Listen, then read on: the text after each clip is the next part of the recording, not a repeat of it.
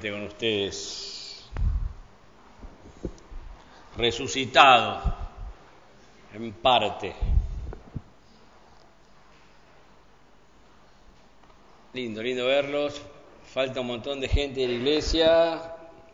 Los nazarios están de vacaciones, entre comillas, me dijeron que están aislados. Los Luey están también, están aislados, los canteros. Eh, qué sé yo, falta el 40% de la iglesia. Esperamos que pronto podamos estar todos juntos. Y tengo 1043 en mi tablet, mi tablet viejita que me regalaron mis hijos hace muchos años. Mm, tendrían que actualizarla, ¿no? ¿Qué opinan? ¿Está? ¿Eh? Eh, bueno, el que no llora no mama, dice el, tango. La victoria de la resurrección, parte 3, final. ¿eh? Final. El final real se va a dar cuando realmente resucitemos. Calculo que voy a terminar para las 11 y 30, en 45 minutos tengo que meter este mensaje. 1 Corintios 15, 35 al 58. Hoy vamos a concluir este mensaje tan largo con sus dos últimos puntos. Ya le di ocho puntos. ¿eh? Es un mensaje de 10, de 10 puntos. Y en estos, Pablo, en estos últimos puntos, Pablo nos explica científicamente, tanto lío entre la ciencia y la Biblia, para el que quiere, ¿no? No hay ninguna, es totalmente, se concilia todo lo que la ciencia va descubriendo para nuestro beneficio y también para nuestro mal en algunos casos, con lo que la Biblia enseña.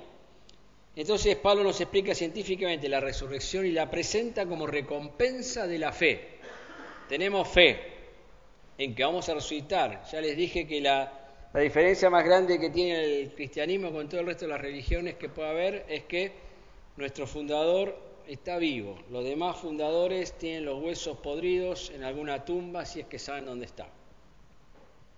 Entonces el punto 9, sería el primero de este domingo, es la explicación de la resurrección. Capítulo 15, versículos 35, vamos ir en adelante. hasta el 57. Mamita, ¿cuántos versículos metí en este punto? Versículo 35 dice lo siguiente. Pablo está haciendo una pregunta. Dice, pero dirá alguno. O sea, puede haber objeciones. ¿Cómo resucitarán los muertos? ¿Con qué cuerpo vendrán? Yo fui enterré, no sé, a mi, a mi madre, a mi abuelo, a, a quien sea, a los cinco años me llamaron del cementerio de la Chacarita que venga a retirar los restos. Yo fui, estuve ahí presente, los levantaron, estoy diciendo hipotéticamente, no es que yo, Carlos López. Abrieron la tapa y encontré todo hueso, todo podrido, toda la tela rota, los ojos vacíos, todo caído. Juntaron todo así, pra, pra, pra, pra, una bolsa. Eh, ¿Quiere llevárselo a casa? Bueno, si vamos, los voy a cremar. Bueno, fuimos al crematorio, los cremamos lo metí en una latita, me lo llevé, lo tengo sobre la estufa en casa, o lo tiré al río, al mar, lo que quiera, lo que quería el final. Y vos, Pablo, me decís que va a resucitar. ¿Con qué cuerpo va a venir? Es una pregunta lógica, ¿no? Que nos pueden hacer a nosotros, algún amigo o quien sea. Bueno, vamos a desarrollarlo. Una verdad absoluta, absoluta, es que las generaciones del presente, nosotros, se nutren de las pasadas en todo sentido, en todo sentido.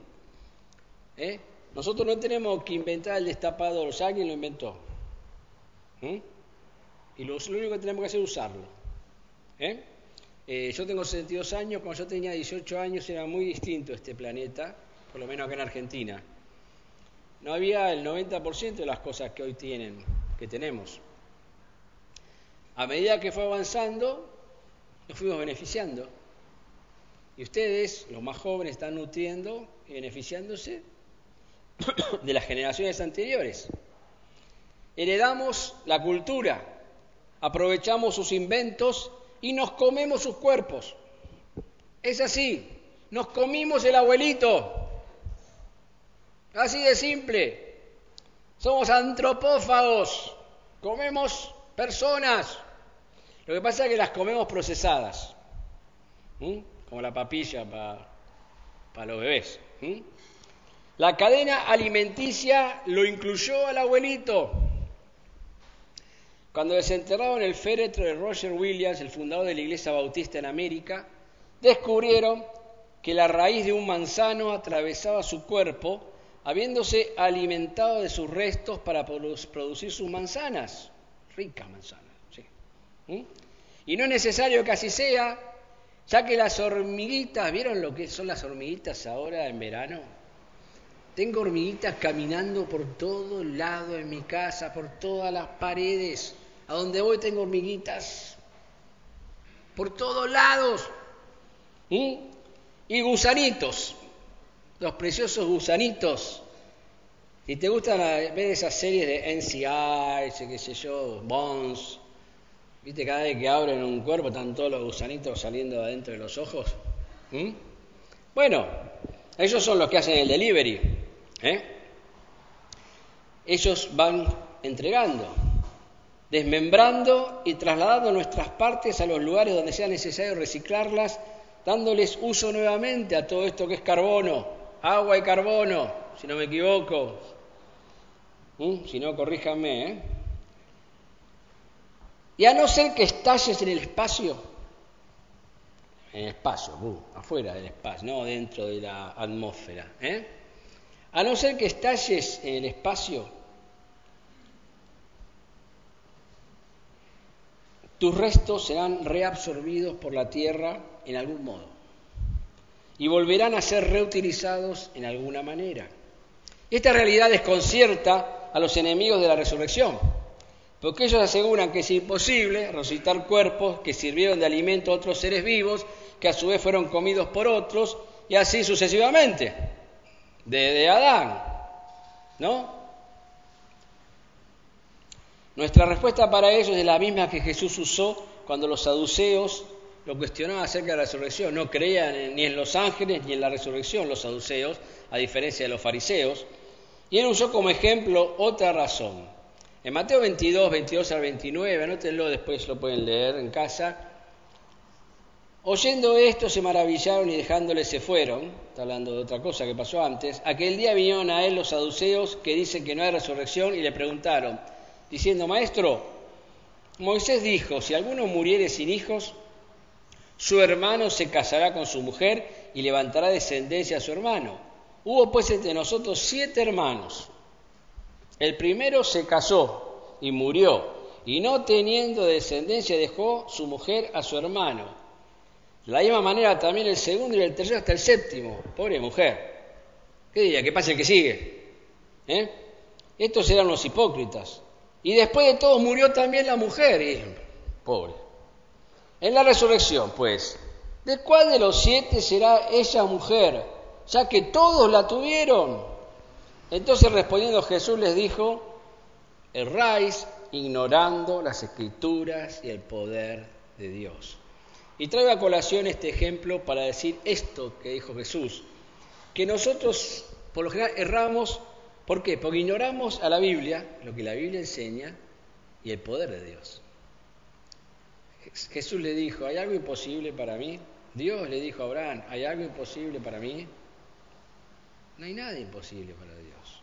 No hay nada. La resurrección es una pavada para el Señor. Ahora voy a decir, ¿cómo va a ser una pavada resucitar a alguien que, que se hizo polvo, que murió en el año, no sé, a David, al rey David?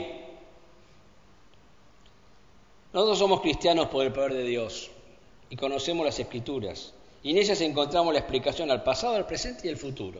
En Hebreos 11.3 que dice, por la fe, por la fe entendemos, por la fe entendemos haber sido constituido el universo por la palabra de Dios, de modo que lo que se ve fue hecho y lo que no se veía. Ahora, creo que con esto podría terminar todo el mensaje y listo. Muchachos, si no había nada y Dios creó todo lo que vemos y lo que no vemos, ¿cuál es el problema para resucitar a alguien que desapareció, que no está en ningún lado, según nuestro razonamiento? si lo formó de la nada, ¿por qué no lo puede reformar de la nada? en cuanto al cuerpo, porque seguimos existiendo después de muertos en la presencia del Señor, o esperando la condenación eterna. ¿Cuál será el impedimento para resucitarnos aún si no queda ni una sola partícula física de nuestro cuerpo? Nada, nada.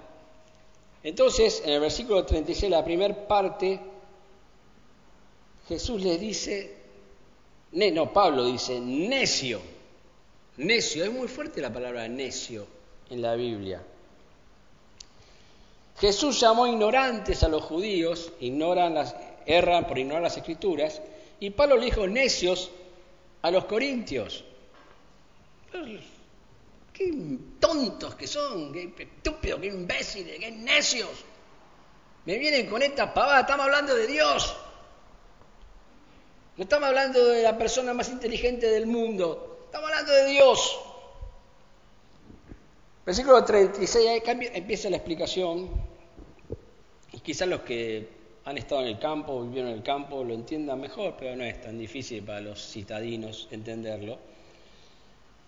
La segunda parte del 36 al 38, Pablo le dice, lo que tú siembras, pesa, a ver, escúchame, querido necio, escucha, Pablo, no estoy hablando de ustedes, estoy diciendo lo que la Biblia dice.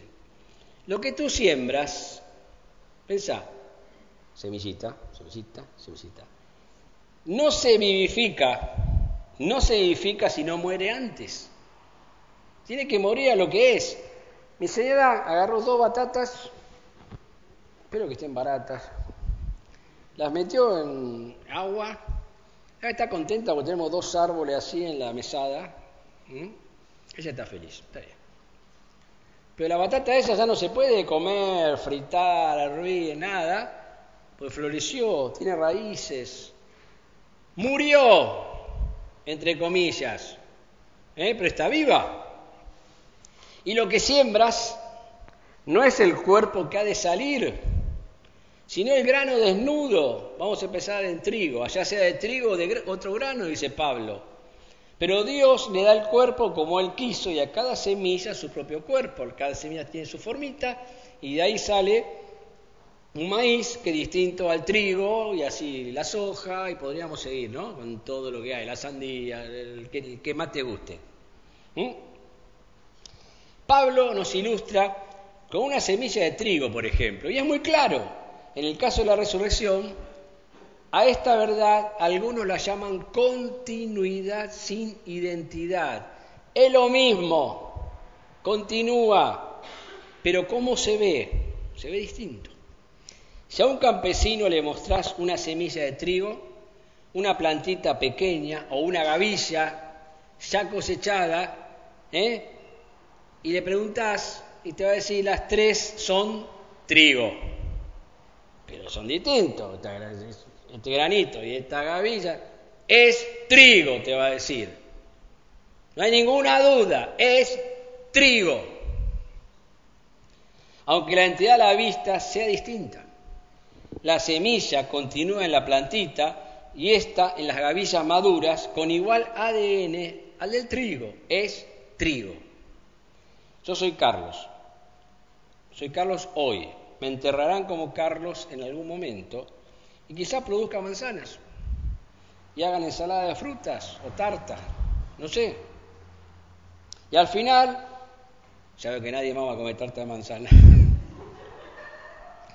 y al final, resucitaré como Carlos, no importa lo que pase, los cristianos que volaron en las torres gemelas, los que caían ahí en la fotito que se veía que parecían hormiguitas volando eran seres humanos que se estrellaron contra el piso, los que se volatilizaron, un montón de personas no se recuperaron nunca, volaron, se desaparecieron en el aire.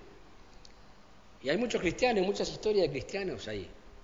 Ellos van a resucitar, van a resucitar. Y si me come un tiburón o exploto un avión, no habrá diferencia, seré Carlos al resucitar, porque así como Dios me produjo de la nada, me reproducirá de lo mismo si es necesario. Que no quede nada. Y alguno puede pensar que en realidad mis padres me engendraron y la realidad biológica es así, pero la teológica dice otra cosa. Hay biología y teología en nuestras vidas. ¿Sabían que Sara, Rebeca y Raquel, las madres de la nación israelí, eran estériles? Que me estás jorobando. Las tres. Que Dios no podía elegir a mujeres fértiles. Sí, podía. Pero él quería mostrar otra cosa.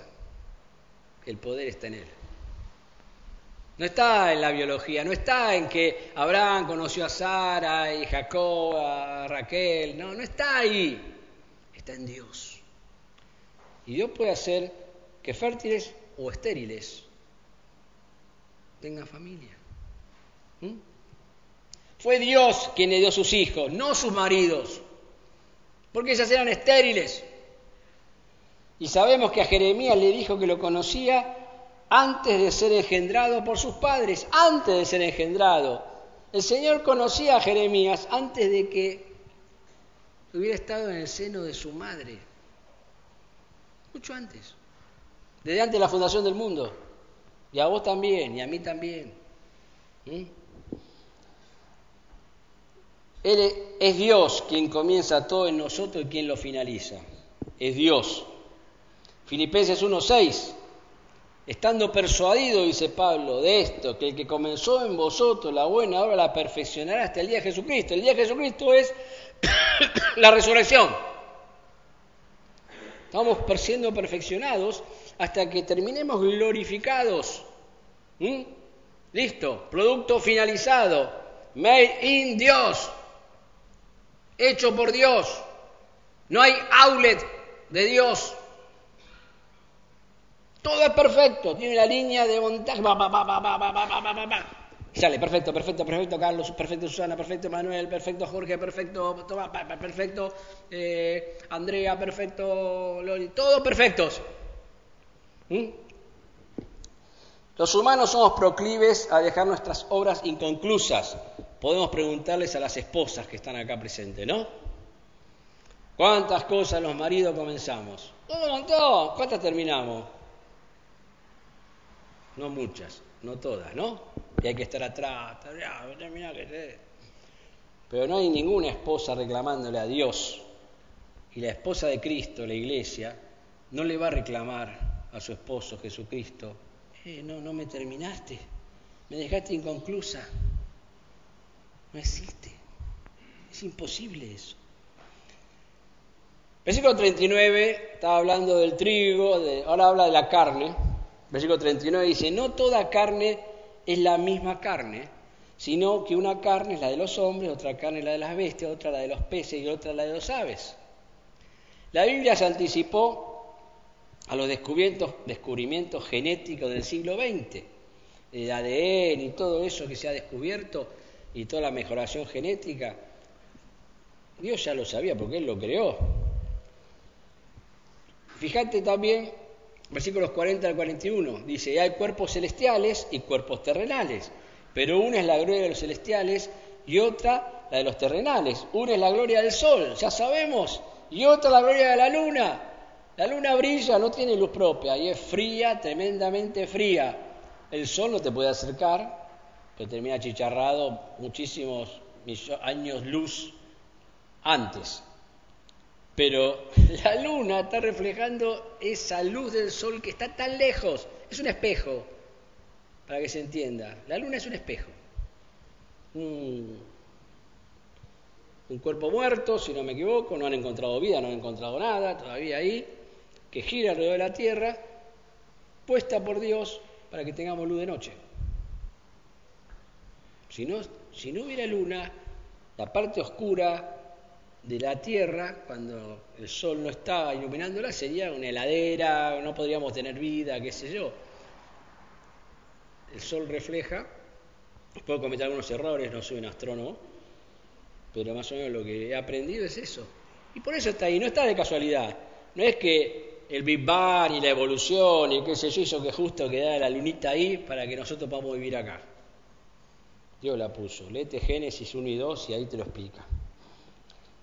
Otra la gloria de la luna y otra la gloria de las estrellas, que sabemos que las estrellas son planetas, algunos, otros ni se sabe porque el universo es tan vasto. Pues una estrella es diferente de otra en gloria. Vemos que también la Biblia se anticipa a las investigaciones astronómicas. No lo sabían los hombres esto, Dios se los reveló. Versículo 42 al 44, acuérdense que estamos hablando de la resurrección, no estamos hablando del campo ni de astronomía. Así también, está usando todo esto para explicar la resurrección. Así también es la resurrección de los muertos. Se siembra en corrupción, enterramos al abuelito, vamos a los cinco años, está re podrido el abuelito. ¿Mm? Bien, resucitará el abuelito en incorrupción. No va a levantarse como Walking Dead, creo que son esas, ¿no? No, va a salir. Perfecto. Repinchado. Bien. Una, una vestidura celestial. Se siembra en deshonra. Se resucitará en gloria. Se siembra en debilidad.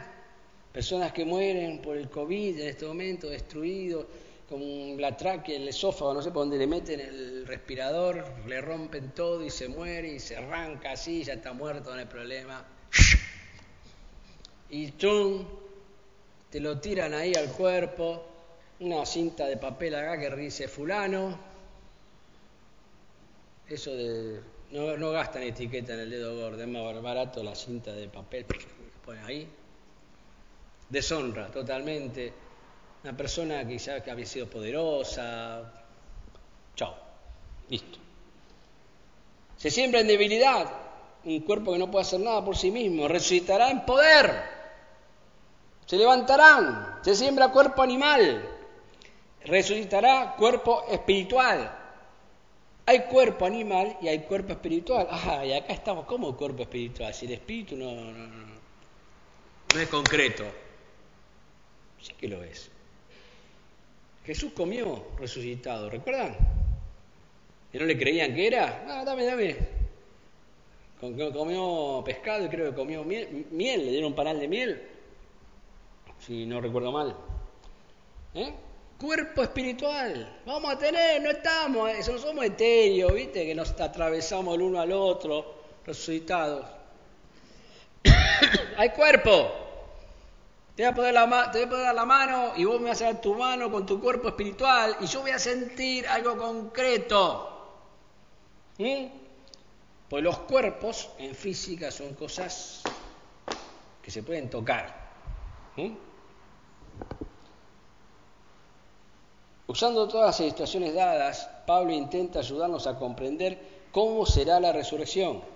Cuerpo desintegrado transformado en cuerpo eterno cuerpo pecaminoso transformado en cuerpo glorioso, cuerpo débil transformado en cuerpo poderoso, cuerpo animal transformado en cuerpo espiritual.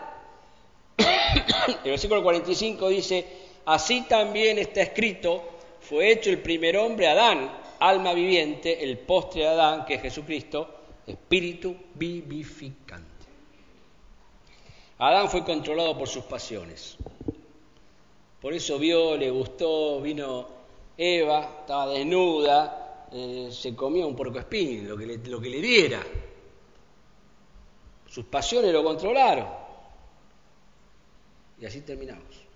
Y así terminamos nosotros cuando dejamos que nuestras pasiones nos controlen. Le pifiamos.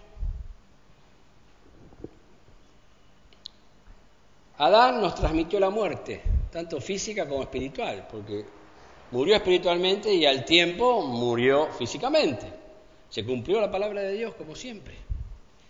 Y Jesús nos dio la vida eterna. Y sigue el desarrollo, versículo 46 al 48. Pablo dice, más lo espiritual no es primero. Necesitamos nacer físicamente para poder nacer espiritualmente, para después resucitar y para poder estar en la presencia del Señor. Es todo un proceso que Dios diseñó. Más lo espiritual no es primero sino lo animal, luego lo espiritual. El primer hombre es de la tierra, terrenal. ¿Se acuerdan que lo sacó de la tierra? Lo formó Adán, ¿no? ¿Sí? El segundo hombre, que es el Señor del cielo. Adán salió de acá abajo, el Señor vino de, allá arriba. ¿Mm? Le dijo el ángel a María, el, Espíritu que vendrá te cubrirá. Viene de arriba y te cubrirá. ¿Mm? ¿Cuál es el terrenal? Tales también los terrenales. Yo tengo muchas facciones del abuelito. Genéticamente, me parezco, me carezco, a mi abuela Encarnación. Y todos nosotros nos parecemos, vemos a nuestro, vemos acá en la iglesia, ¿no? Vemos nuestros hijos, Valentino, Bianca, ¿eh? vemos a quién se parece y así podemos ver a todos, Oli, Pancho, se parece a mí, y cuál terrenal, tales también los terrenales, y cuál es celestial, tales también los celestiales. Así como tenemos este parecido, yo a mi abuela, pero también soy salvo y voy a ser similar a Jesucristo cuando resucite en gloria. Para poder ser salvos, primero es imprescindible haber nacido en este planeta para tener un cuerpo humano de carne, un alma condenada y un espíritu muerto, o alienado, según lo que cada uno crea, semejante al de Adán, como Adán, quedamos como Adán. Y en ese estado, creer en Jesucristo como nuestro Dios y Salvador personal. Y ahí se da el inicio, en primer lugar, a la resurrección espiritual a la cual le seguirá la física, según nos corresponda en el momento en que el Señor venga a buscarnos. Versículo 49, Pablo sigue diciendo, y así como hemos traído la imagen del terrenal, traeremos también la imagen del celestial. no sé para dónde toser. Cuando Dios ve a un ser humano condenado, ve la imagen de su hijo Adán. ¿Mm? Pero cuando ve a uno salvo, me ve a mí, te ve a vos, ve la imagen de su hijo unigénito. Me tomo un poco de agua.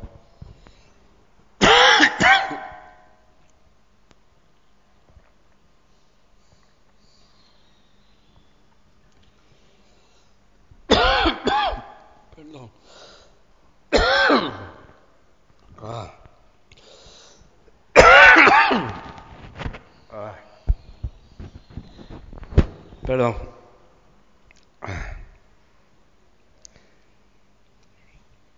Después editen todo esto.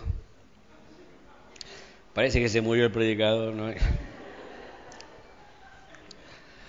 Ah.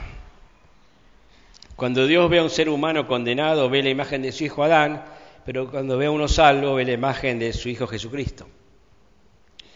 Y así como hoy tenemos una tendencia natural pero si me como este y tengo que hablar, se va a complicar esto. Ah, anda elongando, Marcelo. No quiero que te desgarres. Oh, qué bárbaro. COVID, querido. Viste eso por que todo lo, todo lo que tenemos es más en China ahora, hasta el COVID. Bien, a ver si podemos seguir. Se descuenten este tiempo. Y así, como hoy tenemos una tendencia natural hacia el pecado, yo por naturaleza, a mí me gusta el pecado, ¿qué quieren que le diga? Me encanta. Y todos los días tengo que luchar para no hacer lo que quiero, sino lo que Dios quiere. Porque el pecado nos agrada. Cuando tenemos que cazar algún bicho, alguna ratita en casa, alguna hormiga, le ponemos el señuelo a lo que le gusta y lo, lo envenenamos. Entonces, come y muere. Y así es el pecado, nos gusta pero está envenenado. Está envenenado y nos va a matar, nos va a impedir avanzar en la vida cristiana si es que ya somos creyentes, o nos va a llevar al infierno si no lo somos. Como dije, y así como hoy tenemos una tendencia natural hacia el pecado, en el futuro la tendremos hacia la santidad. En el futuro glorificado no vamos a tener ningún pensamiento pecaminoso y nos va a encantar hacer la voluntad de Dios.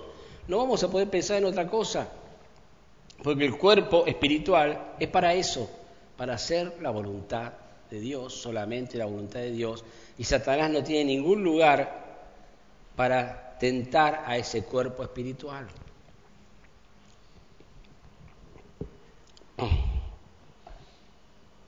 Y vamos a estar imposibilitados de pecar. Versículo 50, versículo 50 dice, disculpen, tengo un caramelo. Pero esto digo, hermanos, que la carne y la sangre no pueden heredar el reino de Dios, y la corrupción hereda la incorrupción. Hay una necesidad de cambiar.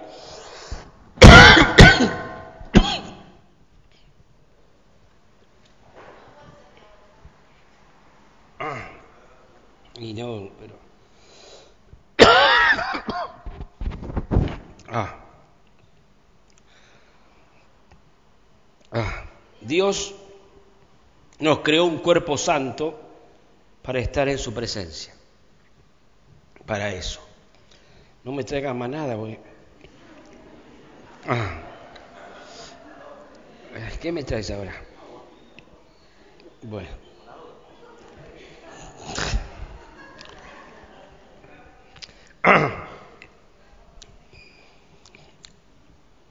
Dios nos creó un cuerpo santo para estar en su presencia, pero el pecado lo inutilizó para ese fin cuando Dios creó a Adán, lo hizo perfecto y estaba en su presencia, charlaban, la pasaban re bien. Yo imagino a Adán y Eva desnudos, con el Padre, el Hijo y el Espíritu Santo, los cinco charlando, paseando por Edén. ¿Te imaginas en ese estado estar desnudo delante de Dios con tu esposa, con tu esposo? Era sensacional, habrá sido, pero celestial el diablo no le gustó, vino a arruinarlo, así que no le gusta cuando vos estás bien con Dios, va a venir a arruinarlo, va a intentarlo. ¿Mm? Entonces necesitamos ahora un cuerpo apropiado para estar en su presencia, porque este así no sirve, no sirve. 51 al 53 dice, 15,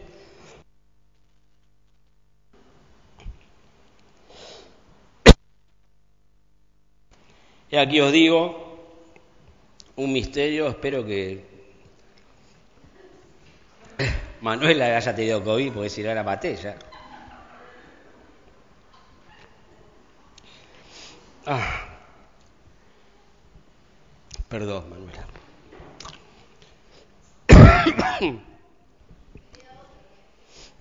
eh, no, no, 51 al 53. He aquí os digo un misterio. Les voy a revelar, revelar, algo, dice Pablo. No todos dormiremos, no todos vamos a morir. No todos. Pero todos seremos transformados. En un momento, en un abrir y cerrar de ojos, a la final trompeta.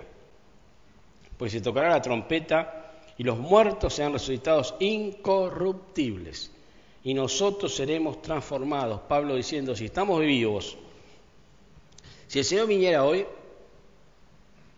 todos los muertos cristianos en el mundo resucitan y nosotros somos transformados, no resucitamos, porque no estamos muertos, pero somos cristianos, tenemos que irnos también. En un instante les mandé la lectura de Tesalonicenses al grupo, se transforma este cuerpo, de golpe este cuerpo pecaminosos, el Señor viniera en este momento, y de golpe todos desaparecemos de acá, nos vamos a su presencia en el aire, y de golpe nos miramos, veo a Freddy, veo a Tomás, Tomás, qué flaco que estás. ¿Qué pasó? Un milagro. Por supuesto. ¿Mm? La presencia del Señor. Mm. Porque es necesario que esto corruptible se vista en corrupción y esto mortal se vista en inmortalidad. Es necesario que este granito, Carlos, sea enterrado para que nazca la plantita de Carlos celestial y que el Señor venga con sus ángeles y se lleve esa gavilla de Carlos a su presencia allá en el cielo. Es simple, es sencillo. Ya vimos esto con anterioridad en este desarrollo. Seremos inmortales. Los hombres han estado persiguiendo la fuente de la vida eterna a lo largo de la historia. ¿Vieron cuántas películas que hay? Todo buscando la fuente, le parece que había una agüita que te daba la inmortalidad. Un montón de películas, de libros, hechos. ¿eh? Y siempre estuvo delante de ellos. Siempre estuvo. Siempre estuvo revelada la fuente de la vida eterna. ¿Qué le dijo Jesús a la samaritana? El que bebiere del agua que yo le daré, saltará la vida eterna fondo blanco. Y el blanco. Juan 4, 13 al 14 respondió Jesús y le dijo, cualquiera que bebiere esta agua volverá a tener sed, mas el que vive del agua que yo le daré no tendrá sed jamás, sino que el agua que yo le daré será en él, una fuente de agua que salte para la vida eterna. Bebí. Sigue Pablo en el desarrollo, 1 Corintios 15, 54 al 56, dice, y cuando esto corruptible se haya vestido de incorrupción y esto mortal se haya vestido de inmortalidad, entonces se cumplirá la palabra que está escrita, sorbida, absorbida, destruida, es la muerte en victoria, la victoria de la resurrección. Y parece que Pablo hiciera un bailecito después. ¿Dónde está, oh muerte, tu hijo? ¿Eh? ¿Cómo hacen los chicos? ¿Eh? ¿Dónde está, muerte? A ver, ay, qué miedo la muerte. ¿Dónde está? Ya que estamos resucitados.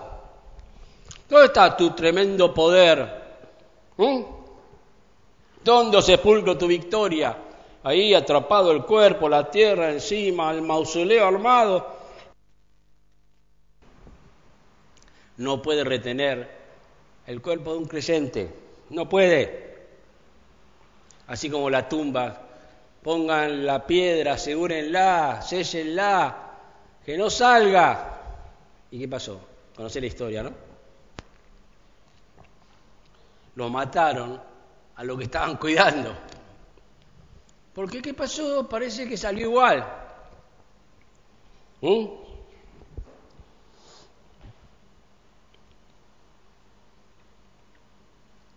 ya que el aguijón de la muerte es el pecado y el poder del pecado de la ley, y nosotros fuimos justificados del pecado por la muerte de Cristo. Pablo cita a Isaías para recordarnos que la muerte tiene los días contados. ¿eh? Isaías 25, 8 al 9. Esto es una profecía que después Pablo lo repite en Corintios. Dice, Isaías 25, 8 al 9 destruirá a la muerte para siempre. Y enjugará Jehová, el Señor, toda lágrima de todos los rostros y quitará la afrenta de su pueblo de toda la tierra. Porque Jehová lo ha dicho. Y se dirá en aquel día, en ese día glorioso, el día de Cristo, ¿qué se va a decir?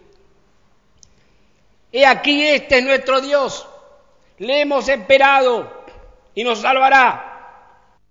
Este Jehová, a quienes hemos, hemos esperado, nos gozaremos y nos alegraremos en su salvación. Va a llegar, no lo dudemos. Es triste despedir gente que uno quiere. Hemos hecho, lo hemos hecho con muchos hermanos en nuestra iglesia, lo hemos hecho en la familia. Nunca es alegre ese momento. Pero esto nos mantiene con esperanza de que nos vamos a volver a ver. Podemos estar tranquilos en cuanto a lo que nos espera, pues de la misma manera que Dios cumplió cada profecía hasta el presente, lo hará con las que aún faltan cumplir, como esta de Isaías. Si hubiera sido posible que Dios fuese vencido por Satanás, ponele, creo que ese momento en la historia fue en el Monte Calvario. Sé que esto es imposible, no me tilden de hereje. Pero un análisis lógico y teológico me lleva a esa conclusión. Afirmo esto pensando en la posibilidad que Satanás no contempló de dejar vivir a Jesús, ya que su muerte fue la que le dio la victoria y nos liberó a nosotros, pagando por todos nuestros pecados. Si Satanás hubiera sido tan piola, tan inteligente, hubiera dicho, no lo toquen, déjenlo vivir, no lo toquen, conviene vivo. Pero como es un salame, orgulloso y soberbio, como todos los hombres que lo imitan, dijo, mátenlo. Listo. Entiérrenlo. Pongan guardias. Listo. Consumado es, dijo Satanás. Pero antes lo había dicho Jesús, consumado es. Los planes de Dios siempre son mejores que el del más hábil, el ser más hábil que haya después de Dios, quizás el diablo.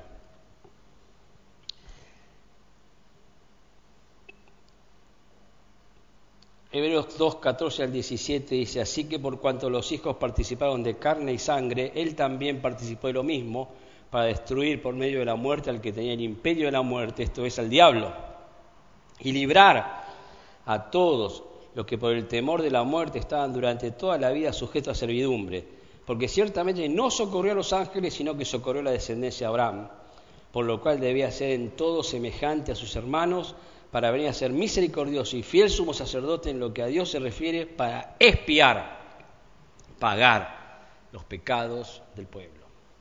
La expiación se conseguía a través de un sacrificio ofrecido por un sacerdote. Cristo es nuestro sacerdote y ofrenda a la vez. Es Dios y hombre a la vez. Es juez y abogado a la vez. Ha muerto y ha resucitado y es nuestra victoria sobre la muerte. Colosenses 2, 13 al 15 dice, a vosotros, estando muertos en pecados y en la circuncisión de la vuestra carne, os dio vida juntamente con Él, perdonándoos todos los pecados, todos los que hicimos y los que vamos a hacer, hasta que llegue el momento de la muerte. Anulando el acta de los decretos que había contra nosotros, que nos era contraria, quitándola de en medio y clavándola en la cruz, y despojando a los principados y a las potestades los exhibió públicamente, triunfando sobre ellos en la cruz. El que murió ganó. El que murió ganó. Esa es la paradoja de la enseñanza cristiana. El que parecía que era más fuerte, ayer hablábamos de David y Goliat, el que parecía que iba a ganar, terminó perdiendo un triunfo definitivo y contundente que cuenta a favor nuestro. Versículo 57, 1 Corintios 15, dice, más gracias sean dadas a Dios que nos da la victoria por medio de nuestro Señor Jesucristo. Dios nos dio la victoria más grande que un ser humano podría obtener. Hemos vencido a la muerte.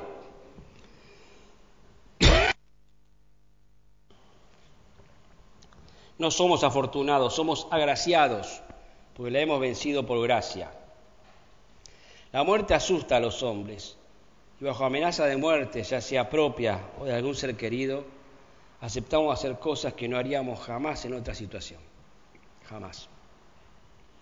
De las cuales luego nos avergonzamos quizás el resto de nuestras vidas, si es que vivimos.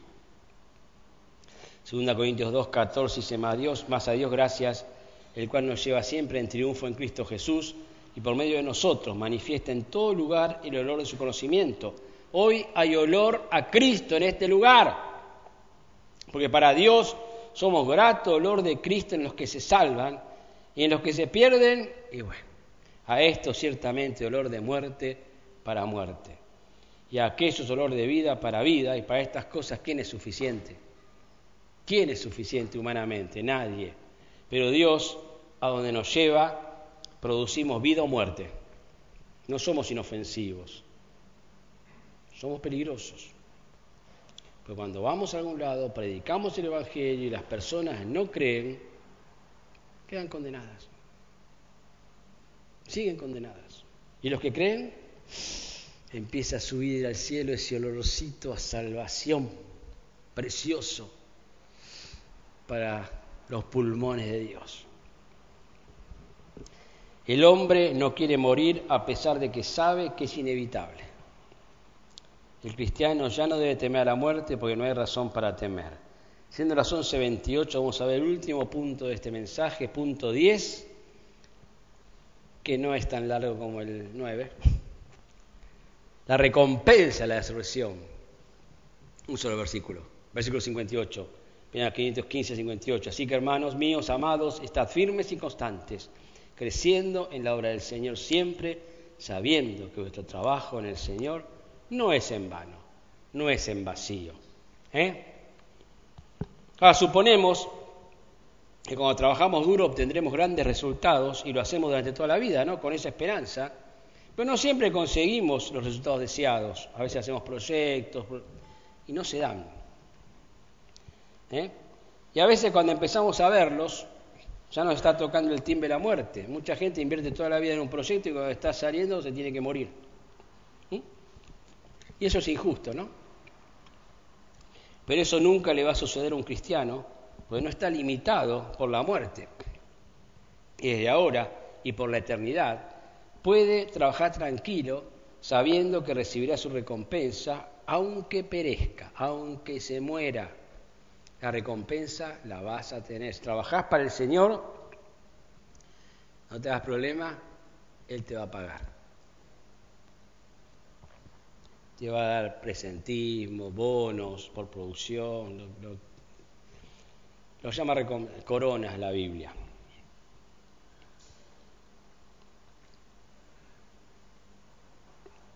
Colosenses 3, 23 a 24, y todo lo que hagáis hacerlo de corazón como para el Señor y no para los hombres, sabiendo que del Señor recibiréis la recompensa de la herencia, porque a Cristo el Señor servís. Como conclusión, dijo Pablo, pero dirá alguno, ¿cómo resucitarán los muertos? ¿Con qué cuerpo vendrán?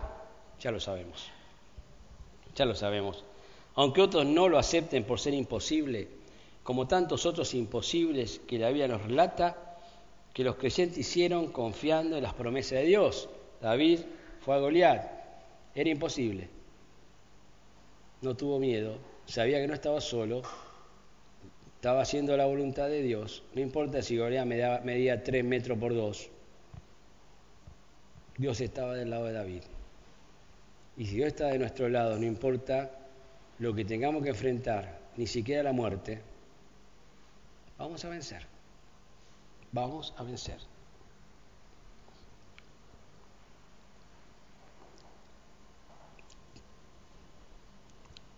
Sabemos que los cristianos tenemos una gran ventaja sobre quienes rechazan el Evangelio, ya que nunca nos vamos a frustrar por nuestro trabajo inconcluso o impago por ser sorprendidos por la muerte. Apocalipsis 22.12 dice, aquí yo vengo pronto y me agarró conmigo para recompensar a cada uno según sea su obra va a ser recompensado por Dios. Más allá de que las personas valoremos o no tu trabajo, Dios lo valora. Dios, yo tenía un compañero de trabajo que decía, el de arriba anota. Y anota en el debe y en el haber. Suma y resta. Aplicación. Tenemos que amplificar en nuestras mentes esta doctrina fundamental del cristianismo. La resurrección es la diferencia fundamental que el cristianismo ofrece y que ninguna religión puede imitar. La mayoría te ofrecen como máximo una buena vida en la tierra, algunos pseudo cristianos te ofrecen la posibilidad de una mejor vida futura, solo para algunos grupos selectos, no para todos. Y otros ni eso, pero Cristo te ofrece la vida eterna con certeza, desde ahora y para siempre. Juan 14, 1 al 6 dice, no se turbe vuestro corazón, creéis en Dios, creed también en mí. En la casa de mis padres muchas moradas hay. Si así no fuera, yo lo hubiera dicho. Voy pues a preparar lugar para vosotros. Y si me fuere, os prepararé el lugar, vendré otra vez y os tomaré a mí mismo. Resurrección. ¿Mm? Para que donde yo estoy, vosotros también estéis con cuerpos espirituales. Y sabéis a dónde voy. Y sabéis el camino. Le dijo Tomás, Señor, no sabemos a dónde va. ¿Cómo pues podemos saber el camino? Tres años tuvieron con él. Así que no te das problemas si hay cosas que te cuesta entender. Los apóstoles, muchos no entendían. ¿eh? Jesús le dijo, yo soy el camino, Tomasito. Te estoy hablando, ilustrándote. Yo soy el camino. Yo soy la verdad. Yo soy la vida. Y nadie llega a Dios sino creyendo en mí como Salvador personal. ¿Nunca te preguntaste quién será tu vecino en el cielo? ¿Va a tener alguien? Quizás sea yo. Imagínate. O quizás alguien más notorio de la historia humana. Quizás tenés de un lado a David, del lado a Abraham, no creo, ¿no? Supongo que habrá lugares especiales para ellos. O quizás puedes barrer la calle donde ellos y los ves y saludás, ¿qué tal Abraham? ¿Mm? Pero hagamos lo que hagamos, va a ser glorioso. Si creíste allí, allí vamos a estar todos. Y si aún no creíste, te animo, te animo. No desperdicies tu vida no creyendo. Hermanos, los minutos que me pasé fueron de, tosid, de tosidas y, y secuelas del COVID. Sigamos orando por todos los hermanos que están covidosos todavía, para que se recuperen bien. no sé cómo agarrar todo esto.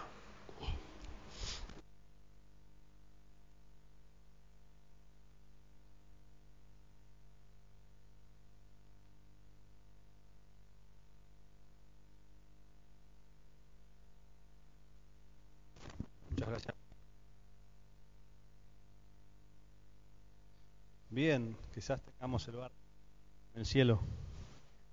Y ahí nos acomodemos. Probablemente sea mejor de lo que pensamos. De más chico me daba miedo el concepto de la eternidad. Que no tenga fin es como demasiado, pero es nuestra mente finita que no lo puede entender.